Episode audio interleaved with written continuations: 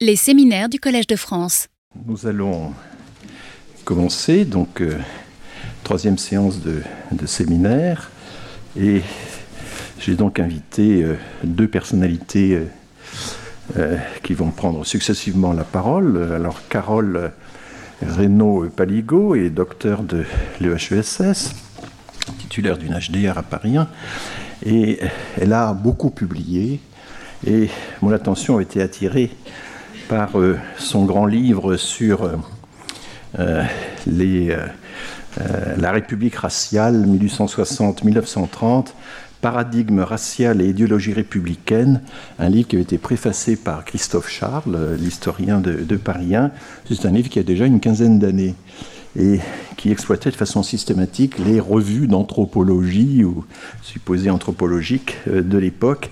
Et j'avais été frappé à la fois par la profondeur et la finesse du commentaire, puisque c'était pas facile en fait de classer tous ces auteurs, et même les gens qui pouvaient paraître au-dessus de tout soupçon, euh, comme euh, les émules de Durkheim par exemple, eh bien, partageaient une partie des, préjugés de l'époque de cette science, qui ces préjugés qui étaient érigés en science et qui ont beaucoup contribué au débat colonial. Mais vous avez aussi, euh, entre autres publications, publié un livre plus récent sur l'école aux colonies entre mission civilisatrice et racialisation, qui euh, donc entre, explore euh, les arguments des euh, responsables du système éducatif de l'époque. Il y a eu des débats, des débats importants, et vous aimez bien, c'est ça que j'aime bien chez vous, vous aimez bien mettre en scène des débats, montrer la confrontation des, divers, différents arguments, mais en même temps, ces arguments euh, se sont concrétisés dans euh, un certain type d'investissements qui ont été faits ou n'ont pas été faits euh, pour s'ajuster à ce que l'on pensait être les besoins euh, des différentes populations des colonies. Euh, Margojata Triouk, vous êtes euh, polonaise, mais professeur à l'université de, de Varsovie, l'Institut de linguistique appliquée de Varsovie, et vous euh, dirigez, ou vous avez dirigé, je crois que c'est encore le cas, le département euh, de traduction. Vous avez une, activité européenne, vous avez publié huit livres, euh, beaucoup d'articles en français, en polonais, en anglais, puisque vous êtes, euh, voilà, vous avez tout un parcours universitaire qui est passé notamment par des universités parisiennes, mais pas seulement. Vous avez euh, des, intérêts assez larges. Je remarque par exemple qu'en 2012, vous avez publié Tiniec nie mów, ja będzie tłumaczył o etyce w c'est-à-dire, euh, ça va, la prononciation est, est correcte? C'est-à-dire, euh, vous, ne dites rien, je vais traduire euh, l'éthique euh, de la traduction. Donc, en fait, vous êtes une traductologue ou une traductosophe, je ne sais pas comment dire, mais là, on vous a un peu ramené vers des études plus anciennes, tout ce que vous avez fait sur le rôle très ambivalent des traducteurs, des interprètes euh, dans le système colonial, puisque effe- effectivement, si quelque, une partie des militaires euh, ont fait l'effort d'apprendre l'arabe, y compris les, les conqu- les conquérants les plus, les plus violents, c'est un, paradoxe, hein, il fallait apprendre la langue de l'ennemi, euh, ça n'est qu'une minorité, et les bureaux arabes ont toujours été confrontés au, problème de la, traduction et donc se sont reposés sur des intermédiaires dont le rôle est absolument majeur. C'est de tout cela que vous allez euh, nous parler. Donc euh, je donne la, parole d'abord à, Carole euh, donc pour une trois quarts d'heure. Bonjour et merci donc de me donner la parole et de présenter une partie des recherches que je mène euh, depuis euh, quelques décennies maintenant. Alors, je vais vous parler de l'Algérie, mais euh, ce que je vais vous raconter ce matin est issu d'un livre qui concerne en fait le, territoire, l'empire colonial français et la politique scolaire qui a été menée dans ces territoires. Voilà, alors je ne prends pas la peine de, présenter mes livres parce que j'ai peur ensuite de devoir vous entraîner dans une course un peu effrénée et puis de- d'empiéter sur, le, temps de ma collègue. Donc j'y reviendrai après si vous, le souhaitez. Donc le 20 juin 1912, hein, lors d'un débat à l'Assemblée nationale, le député, un député de la Haute-Marne, Albin Roset, dénonce avec véhémence les écoles Gourbi d'Algérie. Alors on entend par Gourbi un habitat très sommaire. Alors comment la République, après plusieurs décennies d'occupation, cette République qui a instauré l'école laïque, gratuite et obligatoire en métropole, comment peut-elle être accusée d'avoir installé des écoles comparables à des gourbis dans une de ces colonies les plus florissantes? Alors répondre à ces questions, c'est s'interroger sur le sens de la mission civilisatrice, quels furent les objectifs de la politique scolaire coloniale, quel rôle fut assigné à ces écoles, des écoles qui ouvrent leurs portes alors que les armes de la conquête coloniale fument encore. Alors, première chose, donc, lorsque les militaires français euh, se lancent à la conquête de l'Algérie, la première euh, conséquence directe sur les écoles coraniques qui existaient, donc tout un réseau d'écoles coraniques existait depuis plusieurs siècles dans cette région, eh bien, la première conséquence, c'est de fermer ces écoles. Pourquoi? Eh bien, tout simplement parce qu'elles sont euh, le signe, disent-ils, d'un savoir jugé obscurantiste et d'un islam perçu comme fanatique et surtout hostile à la France. Alors, donc, une hostilité et un regard extrêmement euh, dépréciatif sur ce réseau d'écoles coraniques, mais quand même, quelques voix s'élèvent pour protester euh, contre le démantèlement de ces écoles. Alors, quelques voix, c'est par exemple celle de Alexis Tocqueville, qui écrit nous avons laissé tomber les écoles, dispersé les séminaires. Autour de nous, les lumières se sont éteintes. C'est-à-dire que nous avons rendu la société musulmane plus ignorante et plus barbare qu'elle n'était auparavant. Alors c'est une voix, il faut le rappeler, qui est extrêmement minoritaire à l'époque, mais euh, pas totalement isolée. On peut citer encore celle du Saint-Simonien Ismaël Urbain, qui déplore que les Arabes, mieux alphabétisés que les Français, ont été conquis finalement par des paysans euh, français mais analphabètes. Alors, à la place de ces écoles coraniques, eh bien, les autorités coloniales euh, ambitionnent très vite d'ouvrir des écoles. Dans quel but et quel est le rôle assigné à ces écoles? Eh bien, on peut le résumer, ce rôle, par euh, une mission civilisatrice au service des ambitions économiques et politiques. Alors, pour présenter ces objectifs euh, généraux, je quitte un moment l'Algérie, puisque finalement, ce sont des objectifs qui concernent toutes les colonies françaises dès la reprise euh, de la possession du Sénégal, c'est-à-dire dès les débuts de ce second mouvement de colonisation euh, qui s'amorce et qui va se poursuivre pendant plusieurs décennies et plus d'un siècle. Donc, ce qui est à relever, c'est que ces objectifs ont été assez constants, c'est-à-dire quels que soient les régimes politiques, finalement, de la Restauration jusqu'à la Troisième République, eh euh, ces objectifs euh, ont demeuré d'actualité, même si évidemment il y a eu des évolutions. Alors, parmi ces objectifs, eh il faut d'abord enseigner le français pour pouvoir communiquer avec les populations colonisées. C'est une évidence, hein, il est nécessaire, cette, alphabétisation, euh, cet enseignement du français est nécessaire à l'exploitation économique des territoires conquis. Mais un deuxième objectif vient tout de suite se greffer à celui-là. Il s'agit, et j'utilise une expression que j'ai trouvée dans une correspondance du roi de France au ministre de la Marine en, 1816, il faut développer le goût de nos produits. C'est-à-dire, finalement, il faut que ces populations colonisées achètent les biens manufacturés produits en métropole. Et enfin, troisième objectif, il faut développer l'amour de la France puisqu'il apparaît là aussi assez évident que les populations colonisées doivent adhérer au projet colonial. Bien, donc on voit que dès 1816, eh les objectifs économiques et politiques de la colonisation sont explicitement annoncés, quelques décennies avant euh, le célèbre discours de Jules Ferry, qui définit les avantages économiques et politiques de la colonisation, trouver des matières premières agricoles et minérales, assurer des débouchés aux produits manufacturés et, objectif politique, rivaliser avec la puissante Grande-Bretagne. Bien, alors, revenons maintenant à l'Algérie et aux premières écoles qui s'ouvrent dans les années 1830. Euh, Donc en 1833, l'intendant civil de la régence d'Alger, qui est en fait ce qu'on va appeler ensuite le gouverneur général, Gentil de Bussy, donc qui est en poste de 1832 à 1835, impulse la création d'une école d'enseignement mutuel qui dispense des cours en français et en arabe.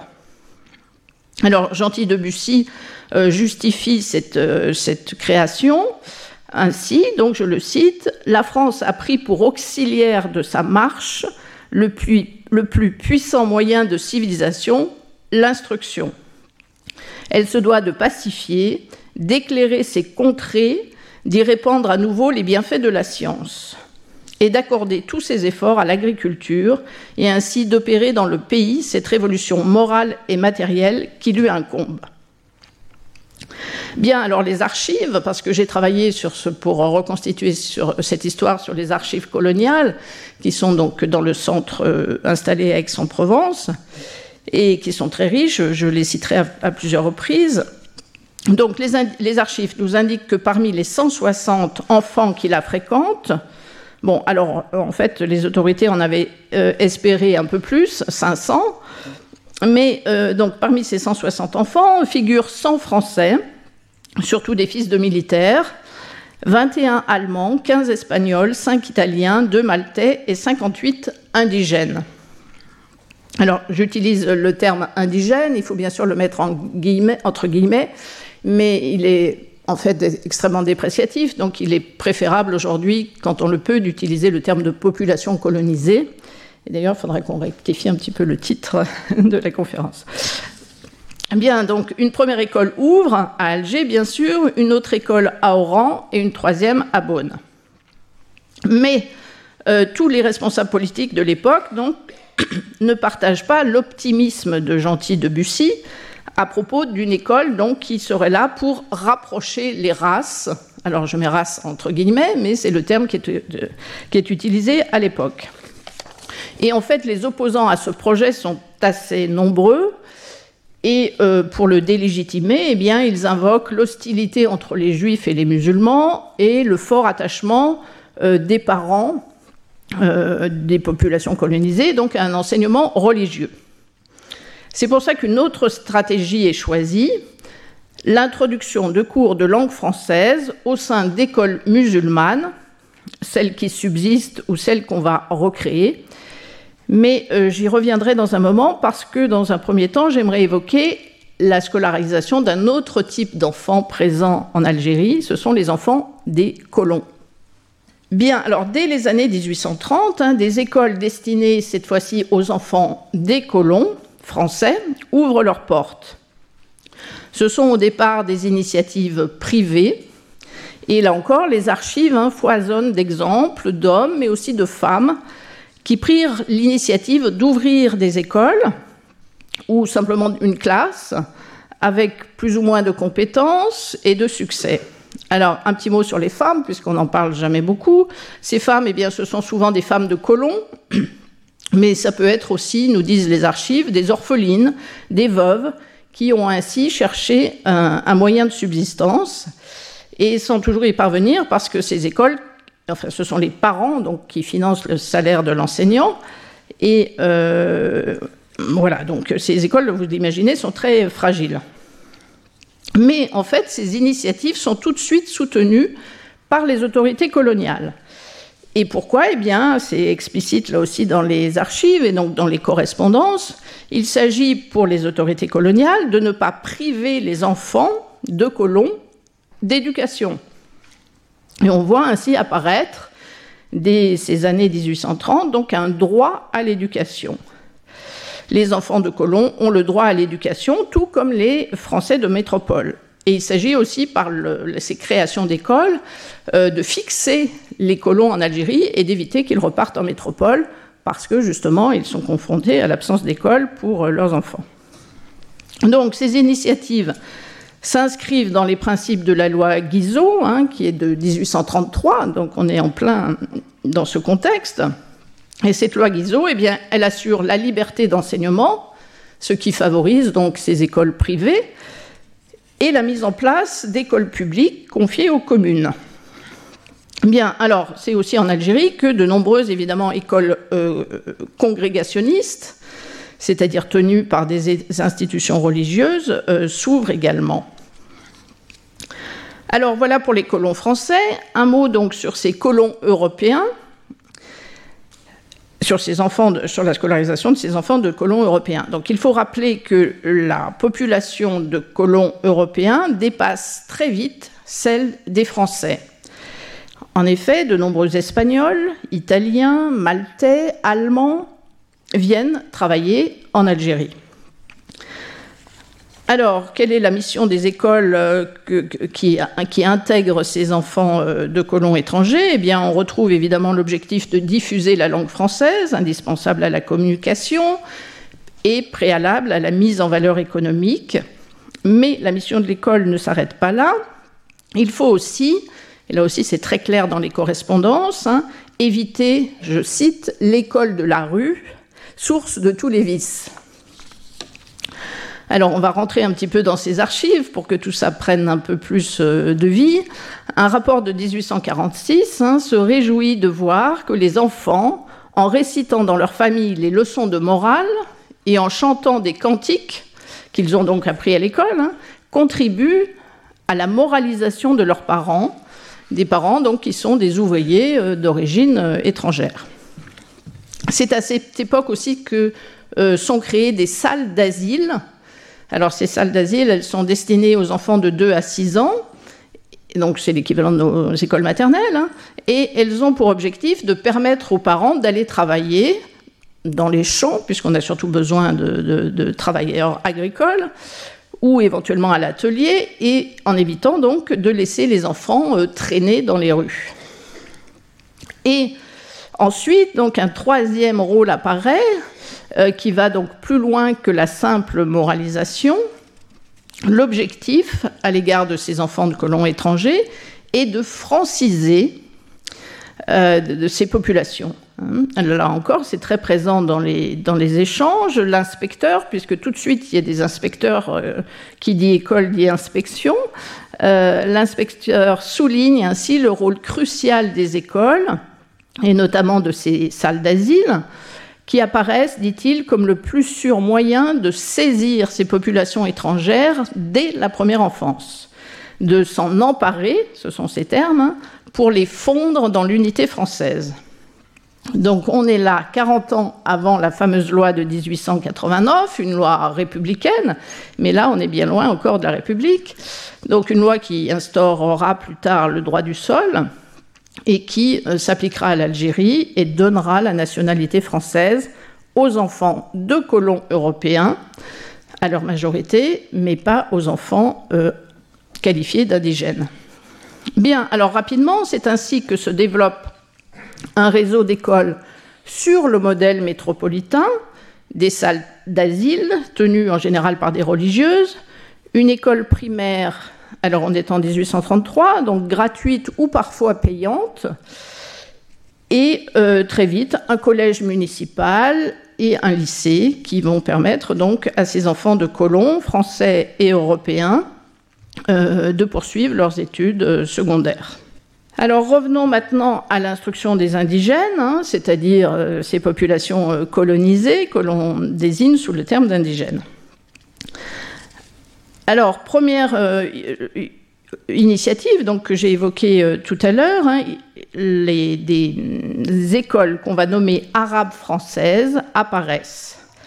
Alors, il ne faut pas comprendre ce terme d'arabe français comme des écoles qui seraient destinées aux Arabes et aux Français, comme dans le premier projet de Gentil de Bussy. Il s'agit en fait d'écoles destinées aux Arabes, c'est-à-dire finalement aux populations musulmanes, parce que les deux termes vont devenir synonymes.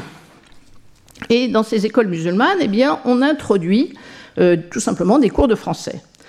Alors, on peut citer l'une des premières écoles à Alger, puisque les archives nous font vivre cette école, un instituteur, M. Delpey, Delpey, qui connaît l'arabe, dispense des cours de français pendant 4 heures, et, 4 heures par jour, hein, et le reste du temps, un maître indigène enseigne le Coran. Alors l'inspecteur constate avec satisfaction que les élèves comprennent avec une grande facilité, dit-il, et que les plus avancés savent déjà lire, écrire et calculer. Alors, euh, ce rôle de l'école, eh bien, on, retrouve ce que j'ai énoncé au début, hein, c'est-à-dire que l'école, à l'égard de ces populations colonisées, a pour objectif, je cite, d'éloigner le fanatisme musulman, le commandant de la division d'Alger écrit par exemple ainsi au, gouverneur Il n'y a rien de plus utile que l'instruction publique, car l'ignorance des populations musulmanes est l'ennemi le plus redoutable. Elle engendre la crédulité et la prédication des intrigants. Il souligne ensuite la nécessité de relever la position intellectuelle du peuple arabe. Bon, voilà, dans cette citation, je pense qu'on comprend vraiment euh, quel est l'objectif fixé par, les autorités coloniales à cette école, à l'égard des populations euh, colonisées. Un autre rapport que je vous cite, donc, euh, il faut former des maîtres, puisque qui dit école dit évidemment maître, pour qu'ils apprennent à leurs élèves, je cite, à aimer les Français et à bénir le nom du roi alors que les écoles coraniques entretiennent la haine, forment une génération hostile sous l'influence, je cite encore, des fanatiques venus de la Tunisie et du Maroc. Voilà, donc c'est dans ce contexte que finalement les autorités coloniales vont remettre en place un enseignement coranique, après avoir donc fermé les écoles euh, qu'ils ont trouvées en arrivant, et remettre en place un enseignement qui, sera contrôlé, étroitement contrôlé par les Français pour diffuser euh, une version euh, de l'islam en accord avec les visées coloniales. Alors rapidement, il faut rappeler quand même que à cette époque, dans ces années 1830-1840, hein, les débats sur le projet colonial sont, encore en, très actifs. Hein. Certains minoritaires défendent l'extermination des Arabes. Autre projet qui est porté par d'autres, le refoulement dans le désert. Et euh, finalement, donc, eh bien, c'est la tactique, la stratégie du resserrement euh, des indigènes, c'est-à-dire qu'il s'agit de resserrer les tribus sur une partie des tribus arabes sur une partie de leur territoire pour rendre des terres euh, disponibles pour les colons. Bon, alors je ne vais pas rentrer dans les détails parce que sinon euh, j'aurai pas le temps de parler de l'école, mais je signale quand même qu'à côté de ces premières écoles euh, franco-arabes ou arabes-françaises, s'ouvrent des écoles juives françaises sur le même modèle que celle que je viens de citer. On retrouve notre inspecteur de l'instruction publique, hein, M. Lepêcheux, qui nous donne une description de ces écoles. Alors, euh, donc c'est le même principe, c'est-à-dire que de la même manière que pour les écoles musulmanes, le maître de l'école dispense dans l'école juive, donc liée à la synagogue, deux heures de cours de français par jour. L'inspecteur souligne que les familles riches d'Alger envoient volontiers leurs enfants parce qu'elles ont compris l'intérêt des contacts avec les Français et la nécessité donc de l'apprentissage de la langue qui est devenue, selon lui, la langue des affaires. Mais l'inspecteur déplore que la pauvreté oblige souvent les familles à envoyer leurs enfants travailler. Donc ces écoles juives françaises ouvrent hein, euh, dans les principales villes euh, de, la colonie. Alors, euh, ce qui est intéressant de noter, c'est que comme les écoles coraniques et les écoles traditionnelles, juives, font l'objet d'une vision très négative de la part de ces autorités coloniales. Euh, là aussi, c'est les archives qui parlent. Hein. les, autorités coloniales donc déplorent que l'enseignement se réduise à l'apprentissage de prières, de versets de la Bible, que les enfants psalmodient en balançant la tête, euh, donc il y a vraiment une vision euh, globale négative de, ces deux types d'écoles. Mais euh, l'inspecteur met quand même en avant l'intérêt que constitue, je le cite, la race juive, perçue comme une partie de la population locale sur laquelle la France peut, dit-il, exercer la plus directe et la plus profitable. Donc finalement, ces écoles hein, euh, obtiennent, ces écoles donc initiées par les autorités coloniales, obtiennent le soutien des autorités juives françaises qui sont euh, bien décidées à euh, favoriser l'entrée dans la modernité de leurs frères orientaux qui, là aussi, sont perçus un peu péjorativement hein, comme des populations euh, arriéré, euh, un but de, superstition. Euh. Bien, donc on voit une, convergence des autorités coloniales et des élites juives françaises, enfin métropolitaines, hein, pour, à travers l'école, entamer cette politique de régénération des juifs algériens. Mais là encore, il y a débat, hein, puisque tout le monde, toutes les il n'y a pas un consensus dans les autorités coloniales. Hein. Le roi est tout à fait partisan de ces, écoles et de cette entreprise de régénération, mais euh, le général Bugeaud, un acteur donc euh, très présent et qui, euh, vous le savez, donc a mené cette conquête coloniale d'une main de fer et de sang, eh bien, le, général Bugeaud, lui, s'y oppose en raison, dit-il, de préjugés anti-juifs et par peur aussi de mécontenter les musulmans. Cependant, une idée commence à faire son chemin. Hein. Les juifs paraissent plus proches de la civilisation française que les musulmans. Et euh, cette vision est portée par ces juifs euh, de métropole. Et certains responsables hein, euh, coloniaux, donc encore minoritaires à l'époque, commencent à évoquer l'idée d'une assimilation politique, c'est-à-dire de l'octroi de la citoyenneté politique aux juifs algériens. Et donc vous savez que cette citoyenneté sera accordée 30 ans plus tard par le décret euh, Crémieux en 1870. Donc là on voit bien aussi hein, le rôle de l'école dans cette préparation à la citoyenneté. Bien, alors je termine sur cette période. Donc, euh, durant ces années 1840, mais aussi sous le Second Empire, hein, il y a une continuité, se développent ces écoles franco-arabes et franco-juives. Alors, vous allez me dire, et les filles dans tout ça? Eh bien, les filles, on les oublie. Euh, les écoles euh, pour filles, alors elles ont pu, certaines se sont ouvertes, mais grâce à des initiatives privées. Et euh, les autorités coloniales ne s'en soucient pas euh, vraiment. Alors, on, va, on peut quand même en citer une, celle donc ouverte en 1845, une école donc destinée aux filles, ouverte par Eugénie Alix Luce, une école qui connaît un, un, certain succès puisque cinq ans plus tard, il y a une centaine d'élèves. Et les objectifs assignés à l'école hein, par sa directrice sont alors assez ambitieux, puisque le programme est très proche de celui des écoles françaises. Elle y ajoute des cours d'arabe, mais elle ne met pas en place d'instruction religieuse. Cette école euh, euh, qui se développe eh retient l'attention des pouvoirs publics, qui la reconnaît comme une école euh, arabe française et lui alloue une subvention. Néanmoins, elle fait vite l'objet de critiques.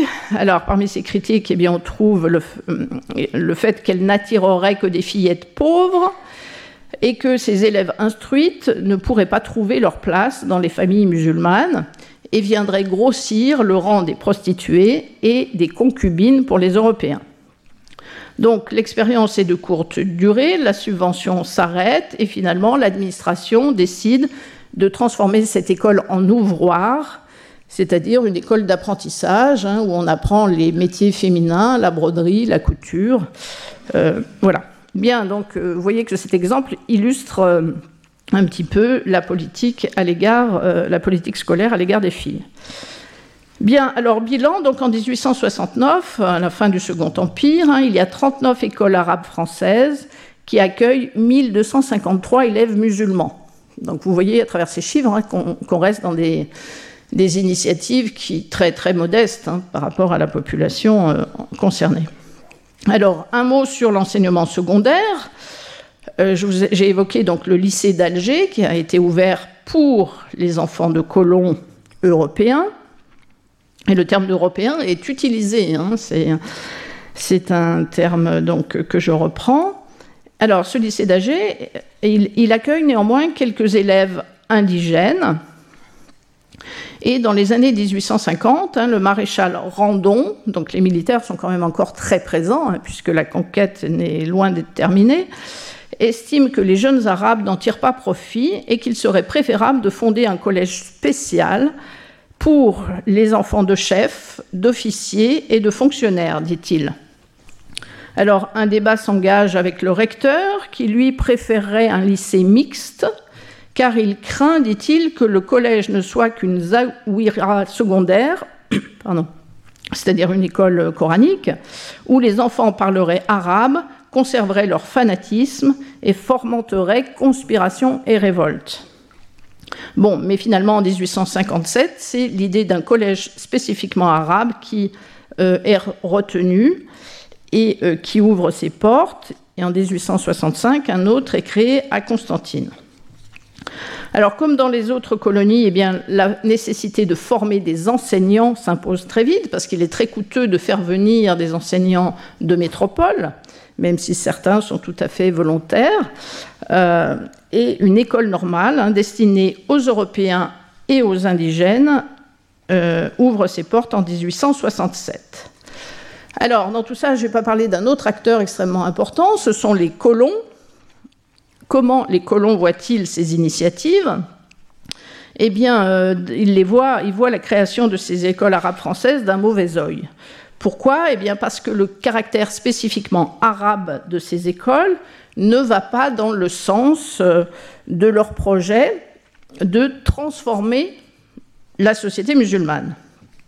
Donc, je n'ai pas le temps de rentrer dans le détail, mais ils sont soit opposés à toute instruction, j'y reviendrai, soit ils proposent, donc, dès cette époque, hein, d'intégrer les enfants arabes au sein des écoles françaises. Et euh, c'est MacMahon qui euh, répond à leurs souhaits, puisqu'en 1865, il confie la charge financière des écoles aux communes, ce qui n'avait pas été fait en Algérie jusqu'à maintenant.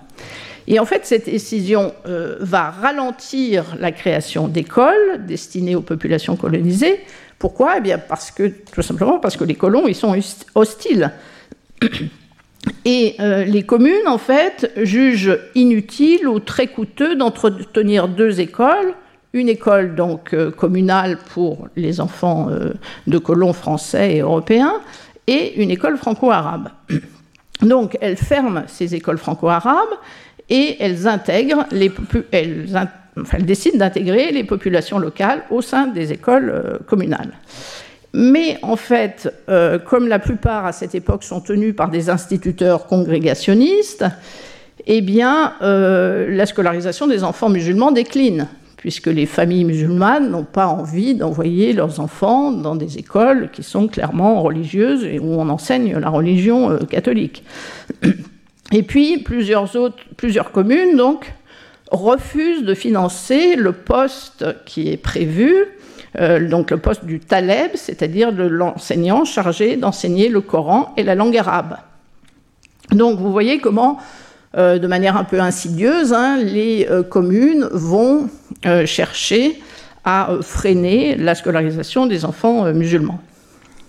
Bien, donc à la fin du Second Empire, hein, les écoles arabes se trouvent euh, considérablement, euh, arabes françaises, pardon, se trouvent considérablement fragilisées. Alors, je passe maintenant à la période républicaine. vous savez donc que les républicains arrivent progressivement et non sans difficulté au pouvoir dans les années 1870. Donc c'est véritablement au début des années 1880 qu'ils se préoccupent de la politique scolaire en Algérie. Alors, que font-ils lorsqu'ils arrivent au pouvoir? Eh bien, ils envoient des inspecteurs et des parlementaires enquêter sur ce qu'il reste de ces écoles arabes françaises mises en place donc sous la Restauration et euh, l'Empire. Et ces rapports, donc là, qui figurent dans, les archives, hein, des rapports de parlementaires et d'inspecteurs, sont très élogieux. Dans ces écoles qui subsistent, eh ils constatent que les élèves maîtrisent la langue française, ils évoquent le zèle des instituteurs et les excellents résultats des élèves, mais aussi l'engouement des élèves musulmans. Donc l'école n'a pas été euh, refusée euh, par euh, les populations colonisées. On a, là encore, dans les archives, beaucoup de traces d'une volonté d'envoyer les enfants à l'école. Alors, ouvrons la porte de l'école de M. Colombo, qui a un parcours quand même tout à, fait intéressant. Il est arrivé comme soldat en Algérie en 1844, donc il a participé à la, conquête, et il décide d'apprendre l'arabe et d'enseigner le français au sein d'une école arabe française. Alors, le succès de son école est, considérable. Hein. Il forme des interprètes, il forme des instituteurs, et euh, il, fort de ce succès, donc il va euh, créer une école semblable dans un village euh, voisin. Le bilan de ces rapports est clair, ces écoles sont peu coûteuses et très efficaces. Pourtant, les républicains décident de les abandonner et de se lancer dans une expérimentation dans une région spécifique, la Kabylie. Alors c'est Jules Ferry qui euh, est à la tête du gouvernement et qui lance cette, euh, cette opération. Euh, donc pour comprendre pourquoi la Kabylie, eh bien, il faut faire référence à ce que j'ai étudié dans mes, dans mes livres antérieurs, c'est-à-dire à cette racialisation des identités. Il y a un véritable mythe kabyle. Qu'est-ce que ça veut dire? Mais ça veut dire que les Kabyles sont censés posséder des caractéristiques particulières qui les rendrait plus aptes euh, à participer à l'entreprise coloniale. Alors, quelles sont ces caractéristiques particulières? Eh bien, on dit donc le kabyle est sédentaire, à la différence de l'arabe qui est nomade. C'est un, il est honnête, il est travailleur, c'est un bon paysan. Donc, c'est sur lui qu'il faut euh, s'appuyer, d'où l'idée d'ouvrir des écoles, euh, de lancer cette expérimentation dans cette région. Euh, voilà, donc euh, Ferry se lance dans un plan ambitieux de création d'écoles. Euh, alors, j'ajoute, comme vous le voyez sur la carte postale, qu'en fait, s'il choisit cette, cette région, c'est aussi parce qu'il y a, depuis quelques décennies, des écoles de missionnaires, et notamment des pères blancs, qui se sont développées dans cette région et il y a évidemment une visée hein, euh, clairement explicite de concurrencer ces écoles, hein, que les écoles publiques puissent s'installer et ne pas laisser le champ libre aux écoles religieuses. Alors, l'expérience se termine par un, euh, échec finalement. Euh, la raison principale, c'est que ces écoles s'avèrent plus coûteuses que prévues on avait sous-estimé hein, la région montagneuse, les obstacles, le coût des matériaux. Alors, vous imaginez que ça déclenche une opposition au Parlement, très virulente, hein, de, parlementaires opposés au projet, qui dénoncent les palaces, disent-ils, construits pour les indigènes. Bien, alors voilà une autre source qui, qui, a, été très précieuse pour reconstituer cette histoire, ce sont les débats parlementaires qui ont été retranscrits donc, à l'Assemblée nationale et au Sénat. Alors, j'en viens eh bien, à l'application des lois Ferry. Donc, vous savez qu'en métropole, euh, Jules Ferry porte l'installation d'une école publique gratuite, euh, laïque et obligatoire. Et ces lois Jules Ferry de 81-82 s'appliquent dès l'année suivante, en 1883, à l'Algérie. C'est donc le décret de février 83 qui instaure un système d'enseignement, mais un système d'enseignement différencié euh, selon euh, le territoire. Alors au début, c'est pas selon le public, c'est selon le territoire, mais vous allez voir que finalement, euh, ça va très vite rejoindre des écoles destinées à des publics différents. Alors je m'explique. Donc en Algérie, il y a trois types de communes. Et en fait, euh, ces statuts euh, administratifs et juridiques dépendent de la, plus ou moins grande présence des euh, colons français dans les communes. Donc, dans les communes qu'on appelle de plein exercice ou dans les communes mixtes, dans ces deux catégories, eh bien, il y a des Français, des Européens qui vivent. Donc, dans ces communes, hein, ces communes sont tenues d'entretenir une école primaire publique ouverte gratuitement aux enfants européens et indigènes. Donc, vous voyez qu'il n'y a pas de ségrégation officielle dans la loi. Hein. Les programmes euh, sont identiques à ceux de la métropole, avec toutefois, dit le décret, un éclairage particulier sur la géographie et l'histoire d'Algérie. Mais la loi prévoit aussi que si les effectifs des enfants musulmans qui habiteraient donc dans la région, dans le territoire concerné par l'école, euh, si les effectifs sont, suffisants, eh bien, il faut ouvrir des classes séparées pour les enfants musulmans. Alors pourquoi? Eh bien parce qu'ils ont styles, euh, ils n'ont pas le même niveau de langue. Hein. C'est la langue qui va finalement être le grand euh, moteur euh, de, ce, système. Bien, alors dans le troisième type de, communes, les communes indigènes, eh bien le décret de 1883 crée un enseignement spécifique un diplôme spécifique, le certificat d'études indigènes, et une formation spéciale au sein des écoles normales, euh, donc pour former des maîtres musulmans destinés à ces écoles. Le décret de 1883 stipule que l'obligation scolaire, qui était centrale évidemment dans les lois Ferry, ne s'applique qu'aux enfants européens. Alors, il précise que le gouverneur général a toutefois la possibilité de sélectionner des communes où l'obligation pourrait s'appliquer aux populations locales, mais en réalité, une seule commune en bénéficiera, c'est la commune de Fort National.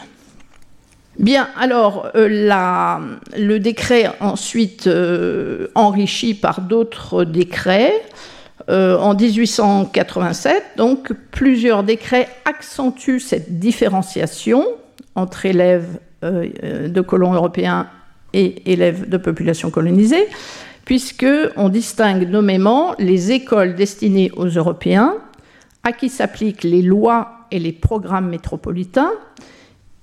On les distingue donc des écoles spéciales pour les enfants indigènes.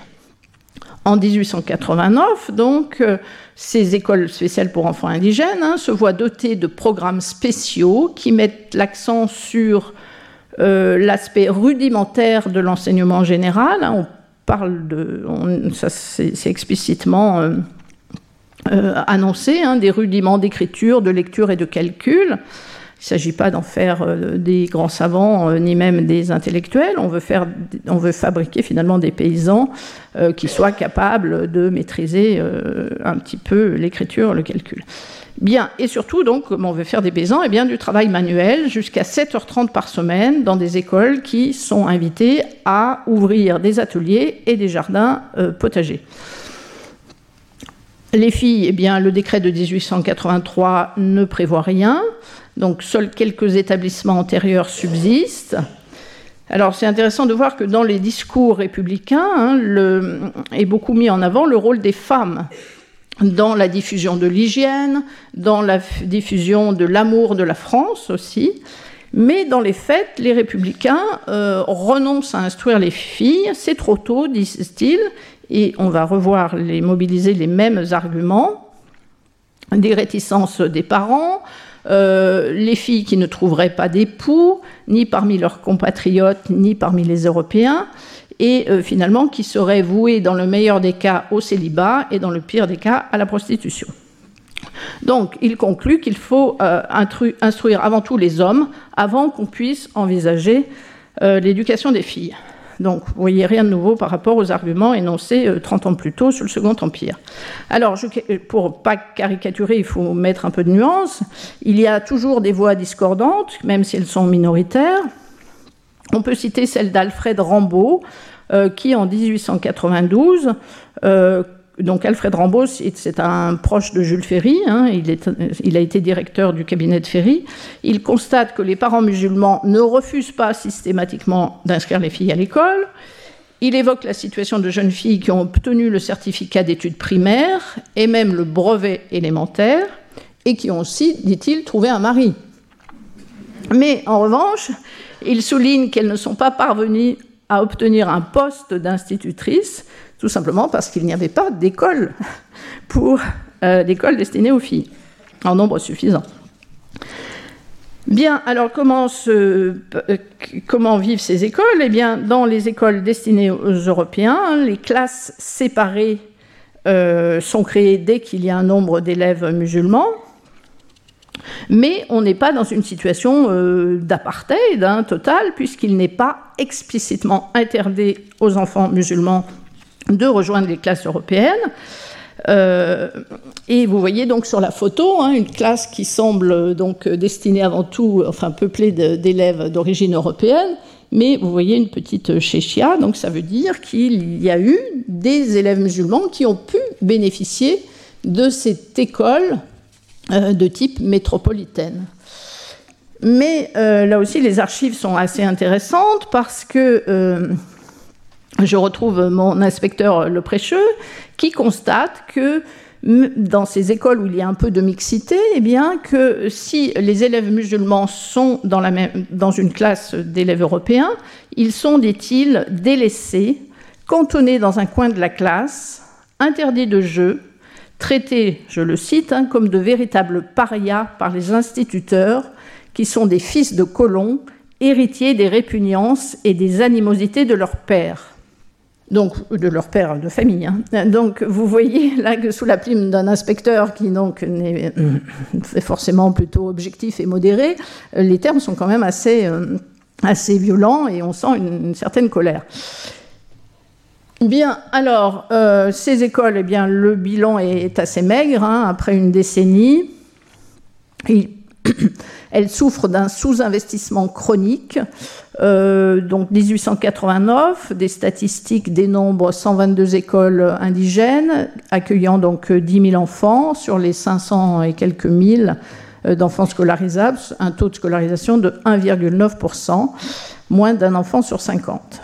Et en 1891, eh bien, Jules Ferry euh, prend la parole pour, devant le Sénat pour dire Nous n'avons pas fait ce que nous pouvions nous n'avons pas fait ce que nous devions. Donc il parle de la politique scolaire à l'égard des indigènes. Et il attribue cette, euh, euh, insuffisance à l'attitude hostile des colons, euh, ce qui semble vrai, mais il omet d'évoquer le problème central, c'est-à-dire la faiblesse des crédits de l'État. Parce que la loi prévoyait hein, de transférer la création des écoles aux communes, mais en échange, l'État euh, s'engageait à fournir une subvention à ces communes.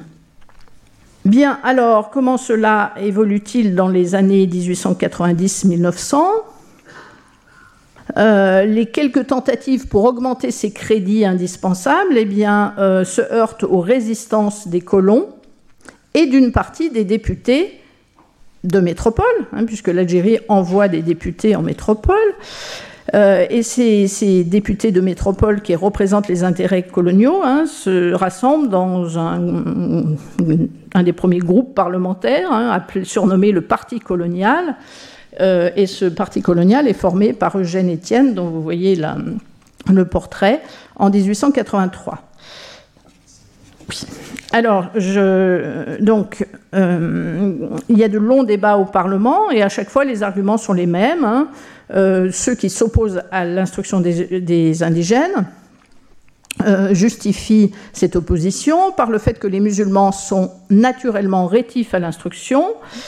Et ils prônent que l'apprentissage de la langue doit se faire, disent-ils, évidemment, mais elle va se réaliser par le contact avec les Français. Suffit de travailler ensemble pour finalement apprendre la langue. Donc on n'a pas besoin d'écoles, ces écoles sont trop coûteuses pour les communes, c'est un gaspillage de l'argent public. L'instruction qui est dispensée dans ces écoles est inadaptée aux besoins des indigènes parce qu'elle leur apporte des savoirs désintéressés, elle forme des déclassés, alors ça c'est le grand mot qui revient euh, tout le temps, euh, des déclassés, des quémandeurs de place qui délaissent les travaux des champs et perturbent l'ordre social. Donc il propose tout simplement eh de, remplacer des écoles primaire par des écoles professionnelles agricoles, puisqu'on a besoin, ils ont besoin, ces colons, d'ouvriers agricoles. Alors il y a quand même des débats et des objections qui sont soulevées, mais est-ce que des enfants de 7-8 ans sont capables de réaliser euh, des travaux dans les champs euh, à cet âge-là? Est-ce qu'il ne faut pas quand même passer avant par un petit euh, enseignement général avant d'engager des apprentissages quand ils seront un peu plus grands? Bien, alors comment cela se traduit, ces oppositions? Eh bien, par le refus de voter un budget euh, pour développer ces écoles indigènes. Face à ces critiques, il y a quelques députés qui tentent euh, vainement finalement de justifier le maintien de ces crédits en montrant que les investissements scolaires sont tout à fait supportables par les communes et que finalement la contribution fiscale des indigènes est bien supérieure à celle des Européens. Ils payent des impôts, donc pourquoi leur refuser l'instruction? Ils mènent aussi des enquêtes hein, pour mener qu'il n'y a pas un risque euh, de formation de déclassés. Euh, il n'y a pas de mobilité sociale, disent-ils, et les chiffres à l'appui, hein, les enfants de paysans restent en très grande partie des paysans. Seulement une petite élite sont destinés à devenir des employés de l'administration, du commerce, donc on en a besoin et les postes d'encadrement euh, restent aux mains des colons français. Donc il n'y a pas euh, péril. Alors, les années suivantes, eh bien, les ambitions de la mission civilisatrice ne cessent de se réduire sous la pression de certains colons influents réunis au sein des délégations financières algériennes, une institution créée donc en 1898. C'est un organe représentatif, c'est-à-dire que les colons algériens élisent leurs représentants qui sont chargés de voter le budget de l'Algérie. C'est finalement un véritable parlement colonial, puisque ces élus sont amenés à faire des choix politiques à travers ces choix budgétaires. Et cela se traduit, vous l'imaginez, donc par une baisse des crédits alloués à l'instruction euh, euh, des indigènes. Alors, euh, donc les colons tentent d'infléchir la politique du recteur parce qu'il y a toute une administration scolaire qui se met en place avec un rectorat et le recteur Jean Maire donc, accepte d'augmenter la part accordée aux travaux de jardinage dans les programmes. Et euh, voilà. Alors, il y a dans ce Parlement, dans ces délégations financières, quelques élus arabes et kabyles, qui sont peu nombreux, qui sont choisis par l'administration, mais qui rappellent tout de même que la France a promis l'instruction et qu'elle se doit de l'assumer. Euh, et il trouve aussi quelques colons qui euh, abondent dans leur sens. Hein, donc là aussi, il faut euh, nuancer. Alors comment ça se termine? Eh bien, le recteur Jean Maire décide finalement de renoncer. Hein, il démissionne. Il est remplacé en 1907 par le recteur Jonard qui soumet au gouvernement un projet donc, de création de plus d'écoles, mais d'écoles aux ambitions tellement réduites qu'elles en deviennent euh, ridicules et qu'elles sont désignées sous le titre de Gourbi. Euh, voilà, donc c'est ainsi que je, reviens donc à ces fameuses écoles Gourbi dénoncées par Albin euh, Roset et qui sont non seulement dans des locaux sommaires, mais qui sont confiés aux soins non plus d'instituteurs, mais de moniteurs qui ne sont plus du tout formés. Il suffit qu'ils aient un certificat d'études pour enseigner, et puis même quand ils l'ont pas, finalement, on les prend quand même, donc ils font des fautes en écrivant au tableau. Enfin, ces écoles deviennent ridicules. La gauche en métropole euh, se déchaîne et les critique. La SFIO algérienne demande même leur suppression en 1912. Et ces écoles vont finir par disparaître lorsque le socialiste René Viviani arrive au ministère de l'Instruction publique en 1914. Donc, euh, voilà, j'avais oublié donc euh, Roset, et je termine. Euh, donc, le bilan en 1954. bien, je vous laisse deviner. Donc, le bâton bleu, vous voyez que c'est, il s'agit bien sûr du taux d'instruction des enfants de colons, qui dépasse les 80 et euh, celui des élèves indigènes, il reste dérisoire. Donc en 1954, ça évolue quand même considérablement par rapport à 1911, parce que en 1946, lorsque l'Union française euh, est créée, eh bien, euh, les deux systèmes, les deux réseaux d'écoles fusionnent, c'est-à-dire que les élèves algériens vont enfin accéder à la même éducation, ce qu'ils ont fortement revendiqué surtout dans les années 1920 et 1930, ils vont accéder à la même éducation, au même savoir et finalement aux mêmes examens et aux mêmes emplois. Mais vous voyez qu'en 1946, on est une quinzaine d'années avant les indépendances, donc le, rattrapage ne pourra pas s'effectuer. Voilà, je vous remercie de votre attention.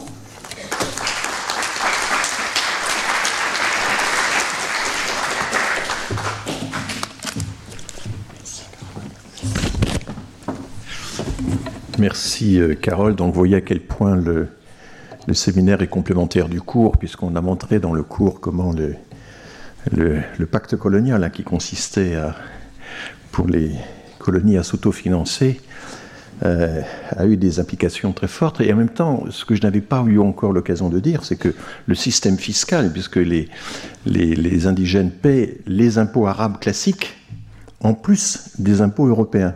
Et les calculs qui ont été faits, notamment par, euh, euh, mais bien, bien, avant lui déjà, par Denis Cognot, montrent que, en fait, les écoles pour les enfants de colons étaient financés par euh, euh, les, colonisés, euh, et qui ne retrouvaient évidemment pas dans les équipements et dans les, le, tout ce qu'ils avaient contribué. Hein. C'était voilà, c'est vraiment un système tout à fait, tout à fait étonnant. Et c'est au dernier moment, sous la pression, bah, en fait, après le tournant de la Seconde Guerre mondiale, après, il y a déjà eu un premier tournant après la Première Guerre mondiale, mais pas très efficace. Madame, vous pouvez vous asseoir si vous voulez, hein. il, y a, plein de places là-bas, allez-y. Euh, et donc c'est sous, le, sous la pression évidemment de la Seconde Guerre, euh, tournant la Seconde Guerre mondiale, que euh, la conscience, on prend conscience de, du fait qu'il faut des investissements. Il faut des investissements non seulement dans l'école, mais aussi dans, le reste de, la, de l'équipement de la colonie. Mais nous allons maintenant donner la parole à Margojata Triouk, qui va euh, donc, euh, voilà, tout est prêt. À vous la parole. Bonjour. Euh, permettez-moi d'abord de remercier le professeur Errand de m'avoir invité à prendre parole dans cette illustre institution. Et je vais parler en tant que traductologue. Je ne suis pas historienne, je ne suis pas sociologue, je suis une traductologue qui s'intéresse à l'histoire, de l'interprétation et de la traduction et à l'éthique de ces deux disciplines euh, très proches l'une de l'autre. Et je vais également, dans mon intervention, parler de la mission civilisatrice de la France. Donc voilà, traduction ou trahison, l'interprète en situation coloniale. Le traducteur fidèle, impartial, neutre, objectif, discret, mais en même temps un traducteur ou interprète invisible, une ombre de son auteur, son double. Voilà une liste subjective, mais non exhaustive, de vision du rôle du traducteur et de l'interprète, qui reflète une certaine conception d'un médiateur entre les langues, entre les cultures, mais qui est à la fois servile et serviteur. C'est une vision, vous allez l'admettre, naïve, idéaliste, romantique, qui présente un intermédiaire idéal. En même temps, ces conceptions sont floues, imprécises. Traducteur fidèle à qui? À quoi? Impartial par rapport à qui ou à quoi? Invisible, mais pour qui? À l'heure actuelle du développement en traductologie, surtout au vu de l'approche culturelle, au post-colonial, cette vision du traducteur ne peut plus suffire pour décrire la réalité complexe dans laquelle il est véritablement euh, euh, amené à intervenir. En pratique, la traduction et l'interprétation se trouvent à l'intersection de la résistance et de la collaboration entre tous les acteurs de l'acte traductif. Telle est la particularité de la médiation linguistique et culturelle du temps de la colonisation en Afrique par les puissances euh, différentes dans les colonies françaises, britanniques ou allemandes, tout au long du XIXe siècle jusqu'à la moitié du XXe siècle, c'est-à-dire jusqu'à l'indépendance des pays africains. L'interprète dans les colonies, cet habile agent dont la tâche principale était de combler le vide linguistique et culturel entre le colonisateur et les peuples indigènes, je vais employer le même mot que vous tout à l'heure, était en réalité un personnage beaucoup plus complexe.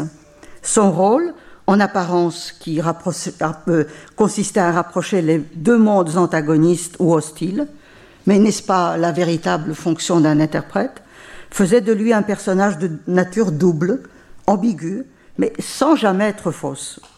Ce médiateur obligé ou essentiel se trouvait en réalité au centre d'un conflit de valeurs, de vision du monde antagoniste, des intérêts des puissances coloniales et des peuples colonisés.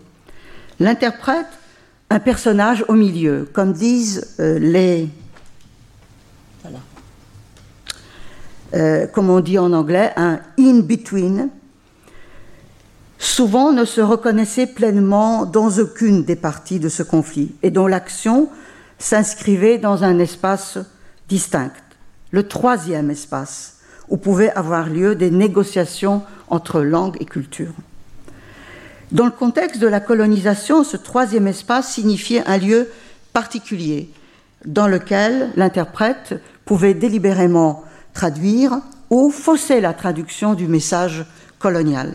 Il pouvait changer, diminuer ou augmenter l'autorité du euh, colonisateur ou bien celle d'un chef local. Permettez-moi d'illustrer ce que je viens de dire par une toute petite citation qui provient des mémoires d'un jeune euh, ingénieur polonais qui a été recruté pour travailler pour le compte de la compagnie du Haut et du Bas Congo dans les années 1929-38. Il a laissé des mémoires en polonais extrêmement riches en informations sur la vie des colons, des colonisateurs français et sur les coutumes euh, des habitants locaux, ainsi que à propos des contacts mutuels en, euh, Afrique équatoriale française. Voici ce qu'il écrit à propos de son interprète. Je vous laisse euh, lire cette citation. Les concepts de in-betweenness, du troisième espace, de l'hybridité introduite par Omi Baba, pardon, pour décrire la complexité de la communication interculturelle, ont été adaptés avec succès par les traductologues. Ces notions permettent de mieux cerner les problèmes de loyauté de l'interprète dans les colonies, qui n'est plus un simple passeur de mots ou médiateur entre deux pôles ou deux extrêmes, qu'il essaie de rapprocher, telle une passerelle ou un pont. Le but de l'interprète peut être tout à fait autre en réalité, et il l'était sans cesse dans cette situation complexe du temps des colonies. Aussi les questions de l'identité d'un tel intermédiaire, qui se trouve entre les valeurs traditionnelles et celles des colonisateurs, deviennent de prime importance, et les questions liées à sa loyauté, envers qui et pourquoi, incarne ce conflit entre les intérêts opposés. Dans les études traductologiques, dans la discussion sur l'identité du traducteur,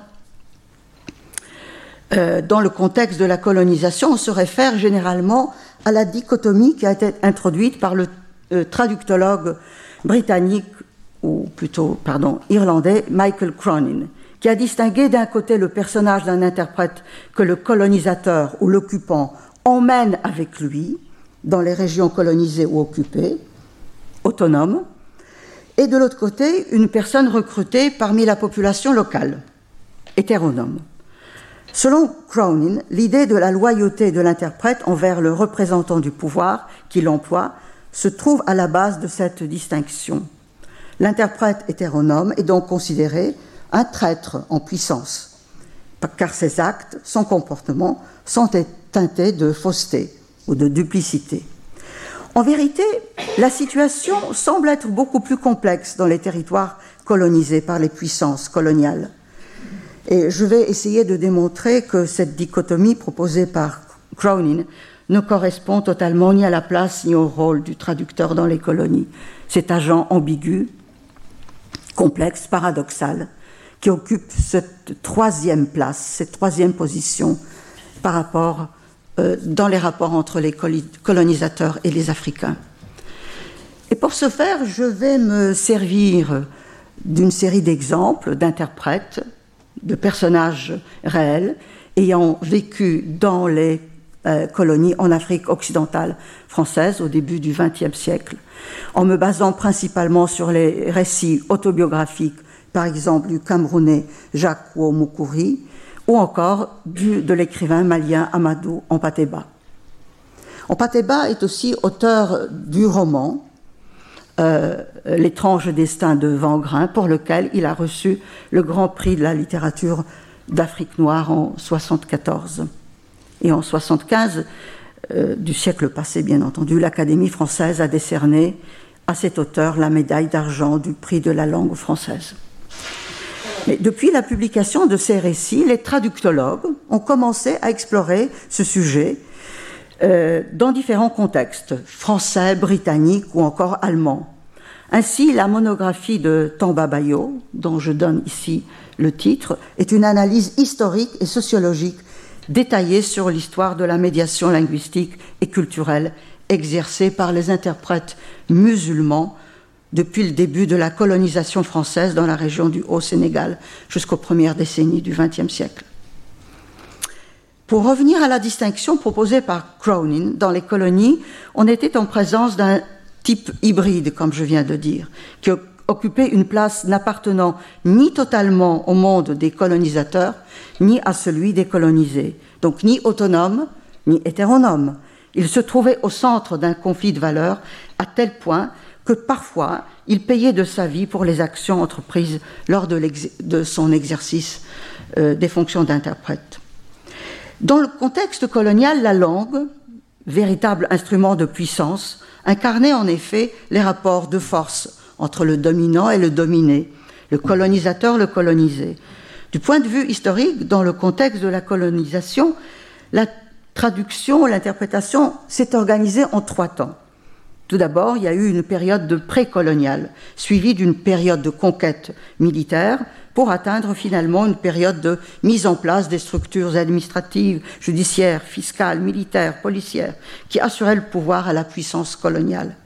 Et une fois la conquête militaire achevée, l'administration coloniale française a opté pour une stratégie linguistique liée à la non-reconnaissance des langues locales comme moyen de communication et l'imposition de la langue française comme langue dominante. D'où la nécessité de recourir aux intermédiaires, dits interprètes.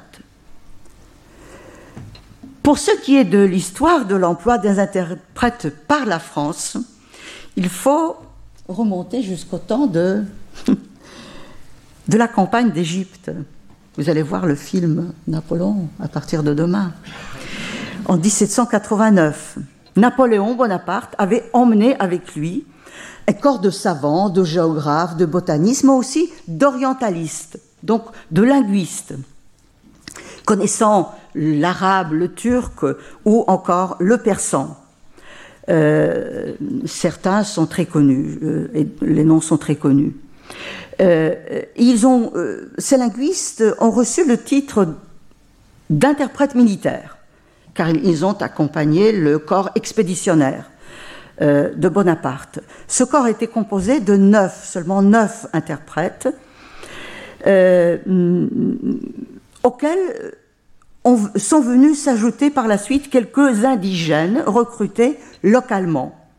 Et sur le tableau que vous voyez ici de Guérin, on voit bien distinctement un interprète local qui s'adresse à Napoléon, il lui montre quelque chose. Euh, et peut-être une curiosité pour vous, euh, c'est en référence à cette campagne d'Égypte du temps de Bonaparte que l'insigne de spécialité des linguistes de l'armée de terre française est toujours le sphinx. Euh, l'utilisation des interprètes a été renouvelée une trentaine d'années plus tard lors de la campagne d'Algérie. En mai 1930, le corps expéditionnaire français comportait non pas un groupe, mais cette fois-ci une brigade d'interprètes militaires composée de 100 membres recrutés euh, à la base des recommandations des responsables. Il y avait parmi eux des anciens diplomates ou officiers ou les élèves de l'école royale des langues orientales, qui est l'ancêtre de l'actuel INALCO à Paris. Mais cependant, à la suite et face à la pénurie d'interprètes français, l'administration coloniale avait décidé de recruter des candidats autochtones et étrangers. des agents de toutes sortes, des commerçants, etc., maîtrisant les langues locales. Le début du XXe siècle était un moment crucial, crucial dans la consolidation de l'administration coloniale. À partir des années 1930 quand même, la position et l'importance de ces fonctionnaires dans la bureaucratie coloniale, parmi lesquels un grand nombre d'interprètes indigènes, a commencé à décliner. Et cela était dû en grande partie au remplacement des fonctionnaires venus de la métropole par des Africains. Cependant, avant ce changement, avant qu'il n'arrive, le tournant des siècles était une époque exceptionnelle pour l'interprétation. Il semble même que nulle part ailleurs, et jamais dans l'histoire de l'interprétation, le métier de l'interprète recruté localement n'ait connu un tel essor, n'a acquis une telle, acquis une telle importance. C'était un véritable siècle d'or, de profit et de prestige. Dans la colonie, l'interprète était un personnage incontournable, le, qui, en dehors de ses tâches traditionnelles, pouvait non seulement remplacer le fonctionnaire colonial, le commandant du cercle, euh, et le représenter euh, face aux chefs euh, locaux ou religieux. Il exerçait le pouvoir en son nom, souvent sans son autorisation et très souvent à son insu. Il prenait des décisions concernant l'organisation de la vie du cercle, le commerce, l'exercice du droit. Il était omnipotent et cette omnipotence était souvent l'origine de sa richesse. Mais ce pouvoir ne pouvait durer éternellement, bien entendu. Les exemples de chutes spectaculaires, de déchéances d'interprètes n'étaient pas si rares que ça. L'interprète devait donc être un agent habile pour se déplacer sans heurts entre les autorités coloniales et les traditions locales. La position de l'interprète était sujette à des convoitises et on était prêt à toutes sortes d'actes ignobles pour l'obtenir. Mentionnant au passage que dans d'autres circonstances et peut-être dans d'autres colonies, c'était une de, rares fonctions auxquelles un Africain, plus ou moins éduqué, mais disons éduqué, pouvait aspirer, comme l'écrit, comme, comme le rappelle dans son autobiographie Nelson Mandela. Hmm? Il voulait devenir un interprète parce que c'était la seule occupation à laquelle il pouvait aspirer. Mais revenons aux colonies françaises. La mise en place des structures administratives coloniales qui ont suivi la conquête militaire a été précédée par le recrutement des intermédiaires linguistiques indépendants.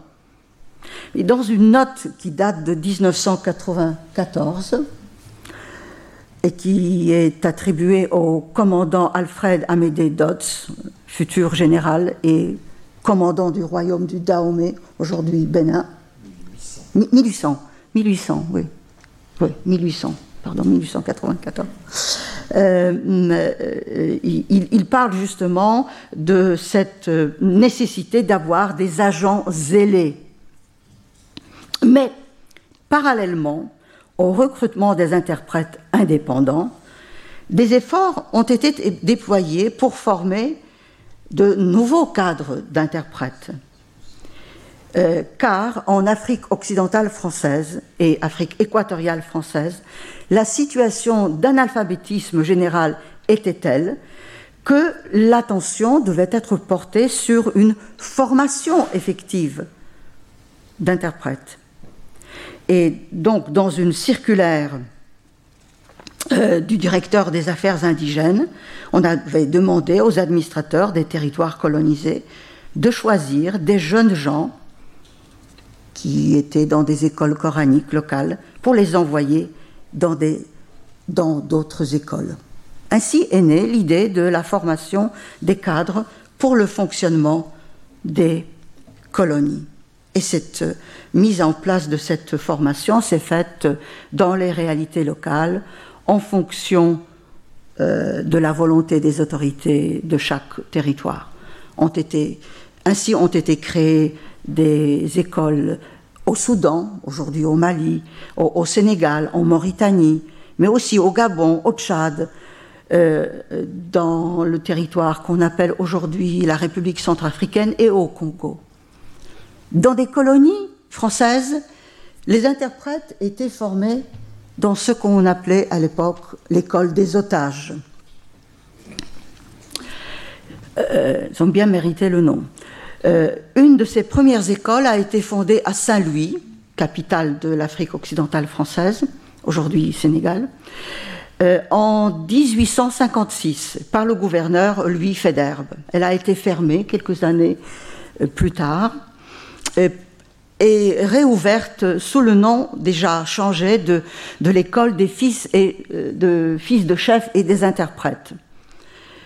On y enseignait principalement le français et la civilisation française.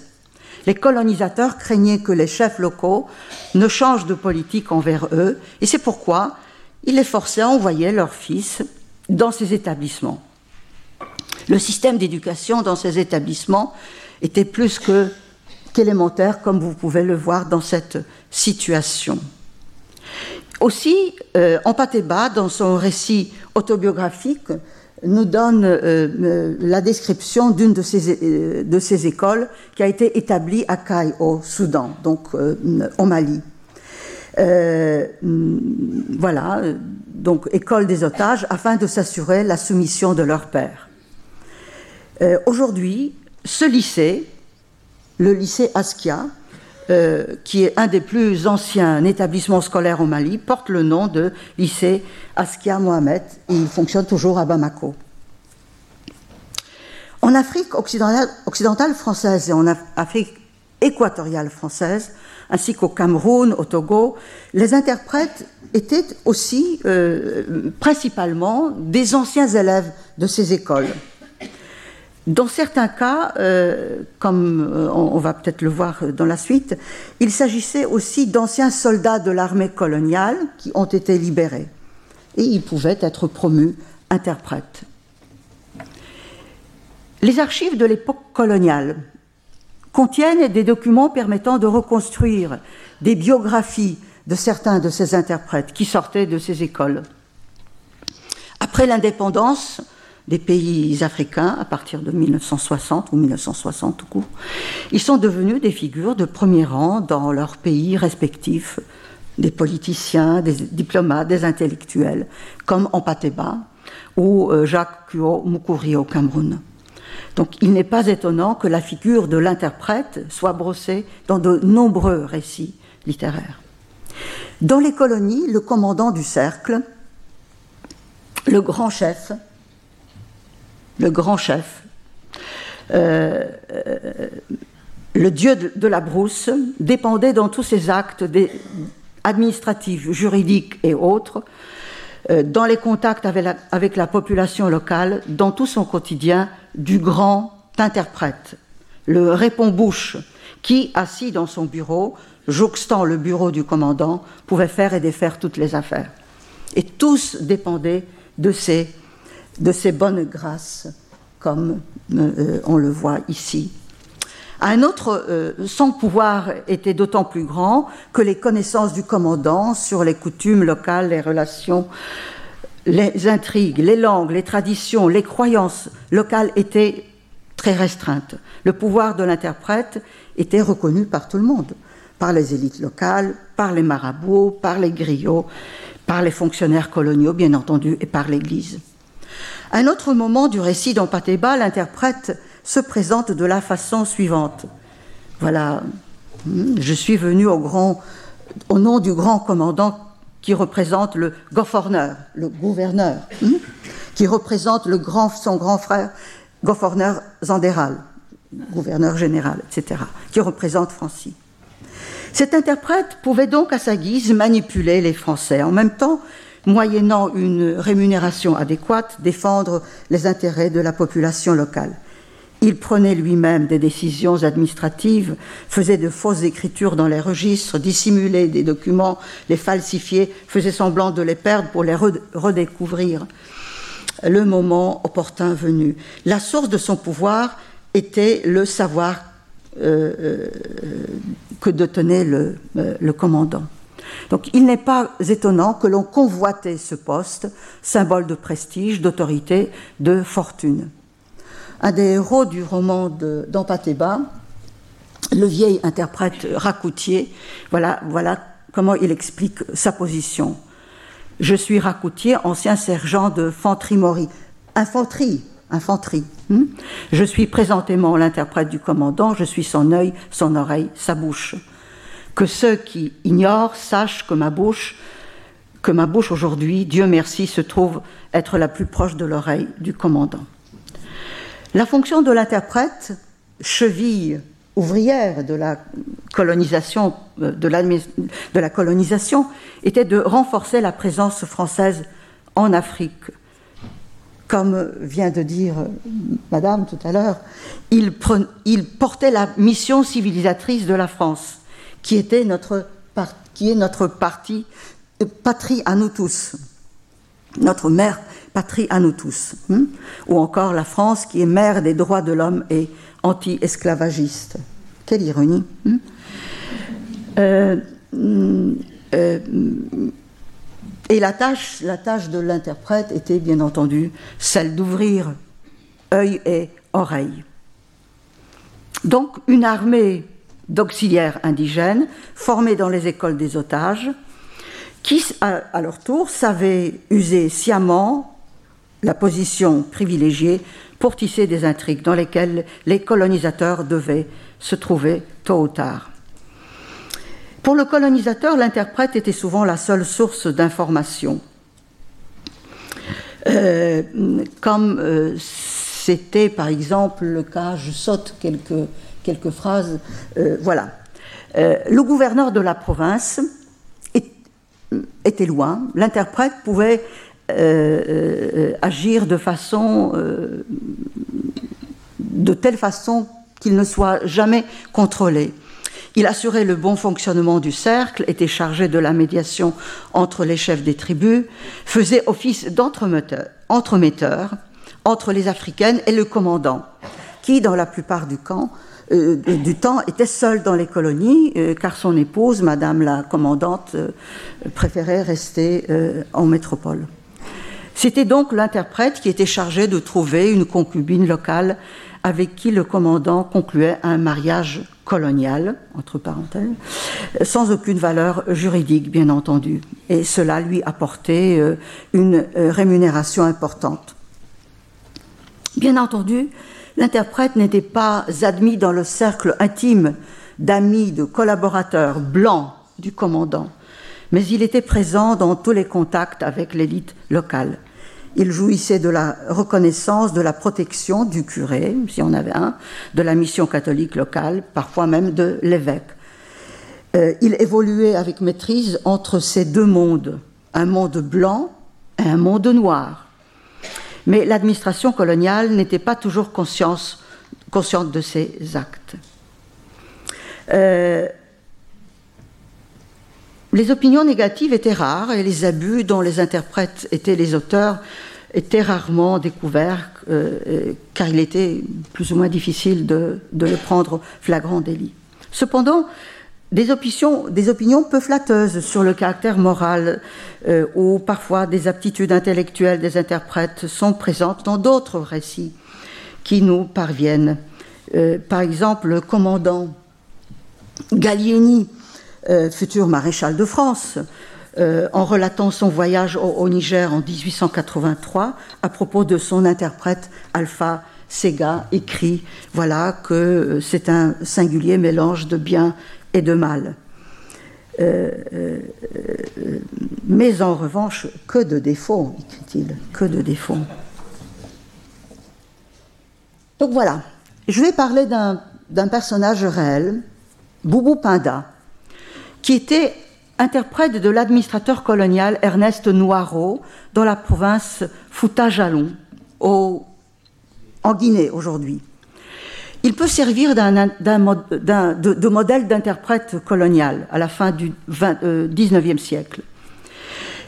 Cet interprète avait un pouvoir euh, qui paraissait sans limite. Il volait, il violait, il enlevait des femmes, euh, sans punition.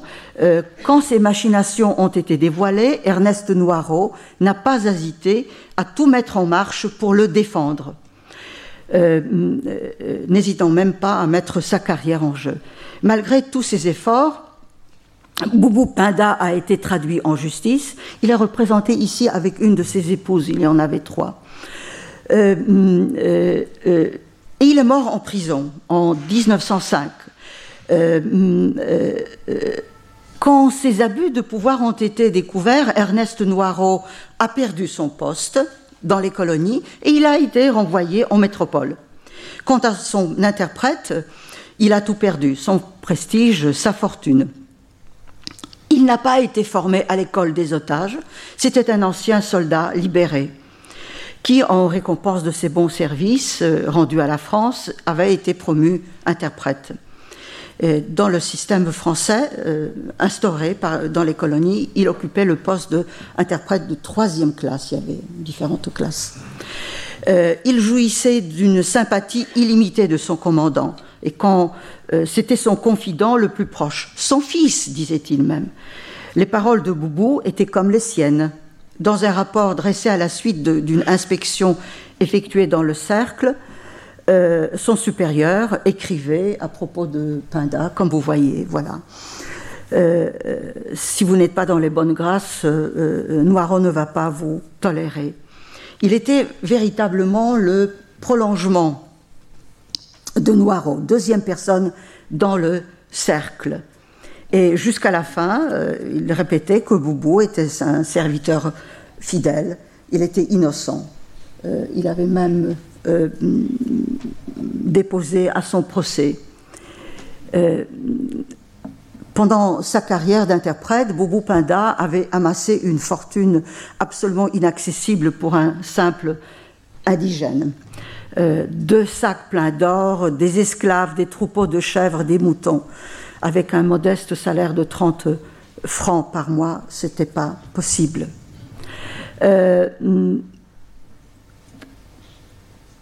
L'interprète euh, portait donc la mission civilisatrice de la France et la France pouvait être euh, euh, reconnaissante en distribuant des médailles ou autres récompenses aux interprètes, comme vous voyez ici dans cette, dans cette situation, distribuer des médailles.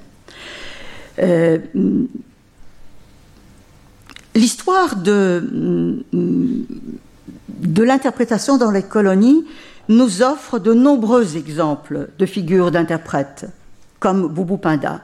Par exemple, Alpha Ségou, l'interprète du commandant Gallieni que je viens de mentionner, a été exécuté quand même pour trahison, car il avait euh, donné des informations confidentielles à Mamadou Lamine, un rebelle indigène, en 1886. Euh, cependant, la documentation de l'époque ne permet pas d'apprécier à juste mesure les fautes pour le condamner à, une peine capitale. Un autre interprète, Ousmane Fall, qui exerçait ses fonctions au Sénégal, a été jugé pour une série de délits et condamné.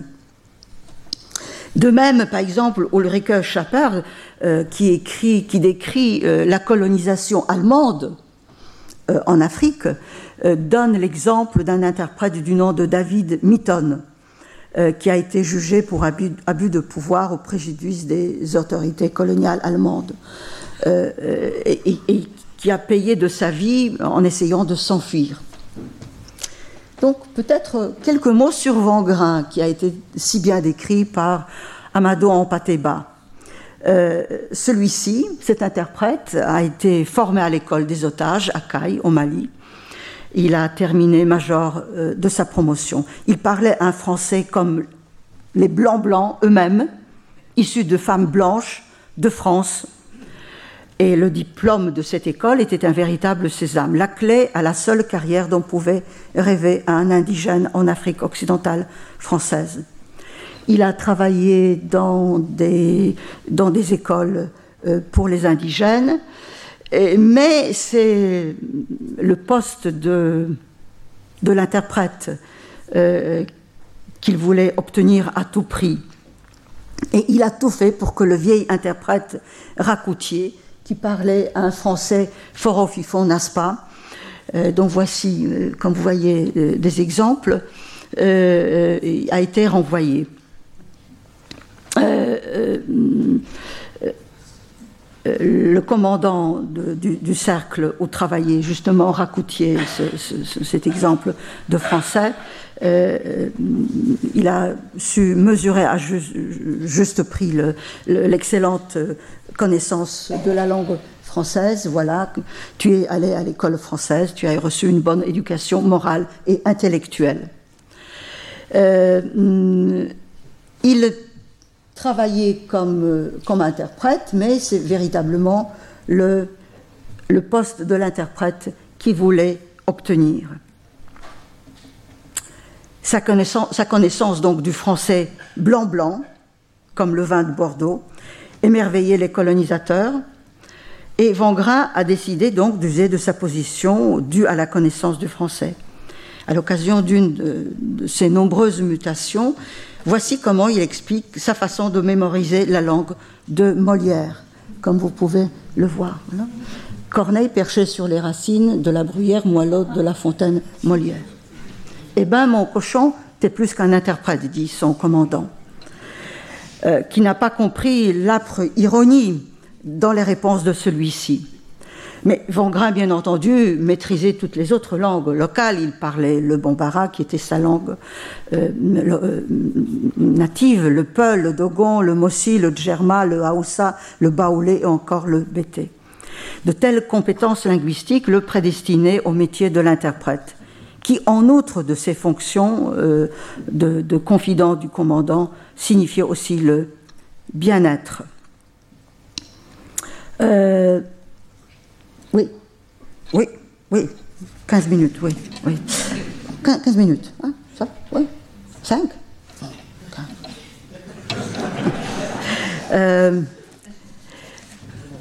donc je vais, probablement encore, euh, avant de, passer à d'autres euh, d'autres exemples. En voici un, voilà, donc c'est ainsi qu'il se comprend, un noir-blanc, un noir-blanc parfaitement réussi. Il est un noir-blanc. Donc, hein, je vous rappelle ce que j'ai dit, hétéronome ou autonome. Lui, il est un noir-blanc. Il est au milieu, ni un blanc-blanc, ni un noir-noir. Il est noir-blanc.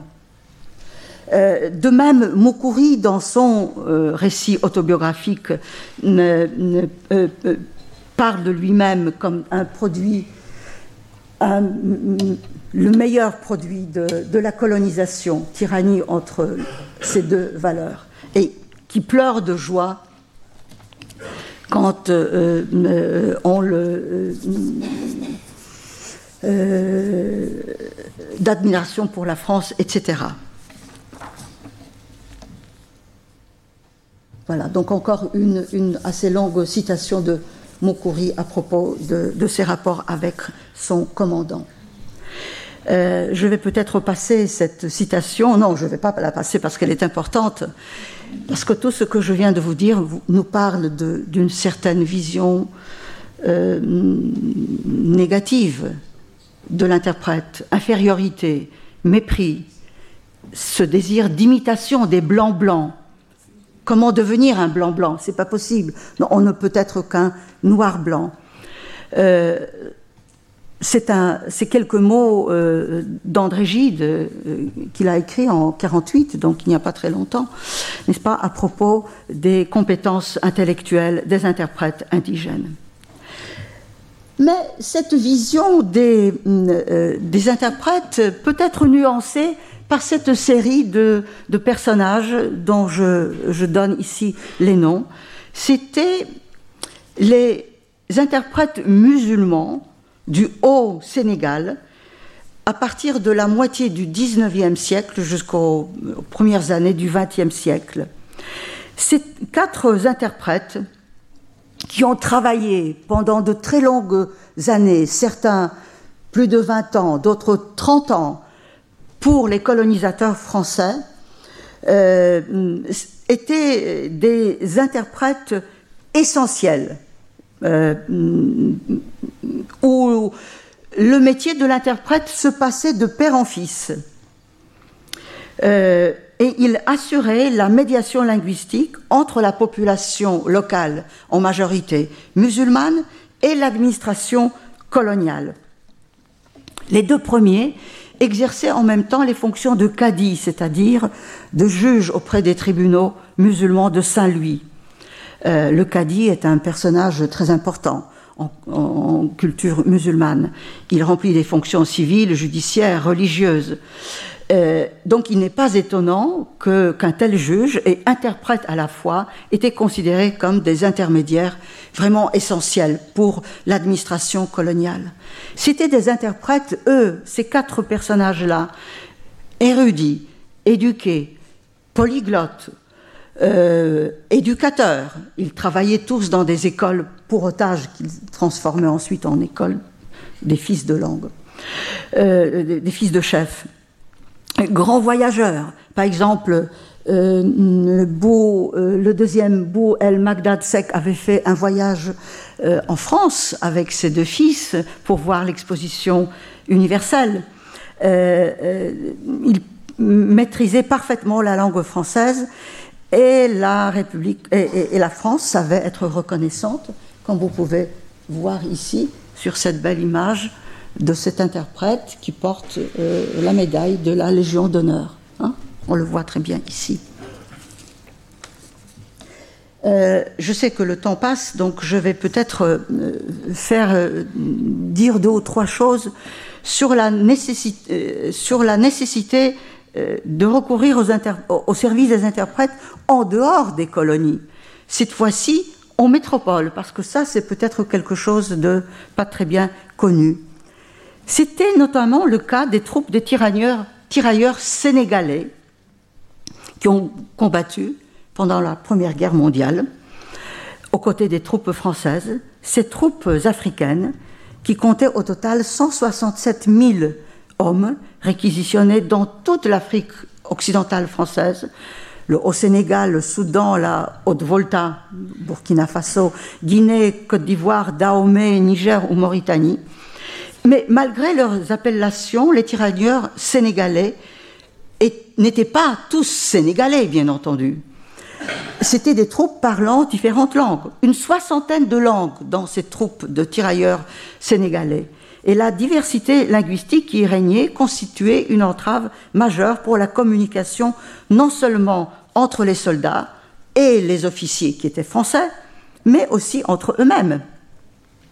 Il fallait donc se décider pour une langue commune, dominante, véhiculaire, euh, commune pour toutes les troupes. Et il a été décidé que cette langue, voilà, non, non, c'est là, voilà, que cette langue commune serait le bambara, qui est majoritairement parlé au Soudan. Euh, et c'est ainsi que le manuel français Bambara, à l'usage des troupes opérant au Soudan français, et plus particulièrement en zone subsaharienne, rédigé par Moussa Travellé.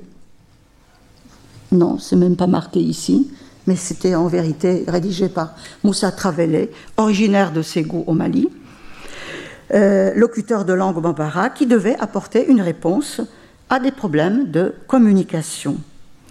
Euh, sur la couverture du premier, euh, première édition, on voit que son auteur est appelé du nom de interprète titulaire de deuxième classe de la colonie du Haut-Sénégal. Cependant, ce manuel, bien entendu, ne pouvait pas être une réponse aux problèmes linguistiques. Et sur le front, d'autres pratiques euh, de traduction existaient. Par exemple, on avait recours euh, aux adjudants euh, indigènes, ou encore, dans les hôpitaux, on a placé des infirmiers interprètes les infirmiers interprètes. Jamais vu ça dans le métier de l'interprète. Mais qui, qui parlait une langue indigène, mais laquelle? Personne ne le sait. Et c'est ainsi que les, autorités militaires ont décidé de donner une autre langue commune à ces soldats, et cette langue ne pouvait être que le français, bien entendu. Et c'est ainsi que l'usage du français simplifié, caricatural, excusez le mot, petit nègre a été imposé comme une réponse au manque de possibilités de communiquer par l'intermédiaire d'un euh, euh, interprète. Conclusion. Euh, les, silhouettes, de Boubou Pinda, de Vangrin, de Moukouri et d'interprètes musulmans et d'autres reflètent la complexité du rôle du médiateur linguistique et culturel en Afrique coloniale et sa dualité. Cette dualité est visible dans tous les actes entrepris lors de l'exécution des tâches dans le cadre d'un métier qui est convoité par tant d'Africains.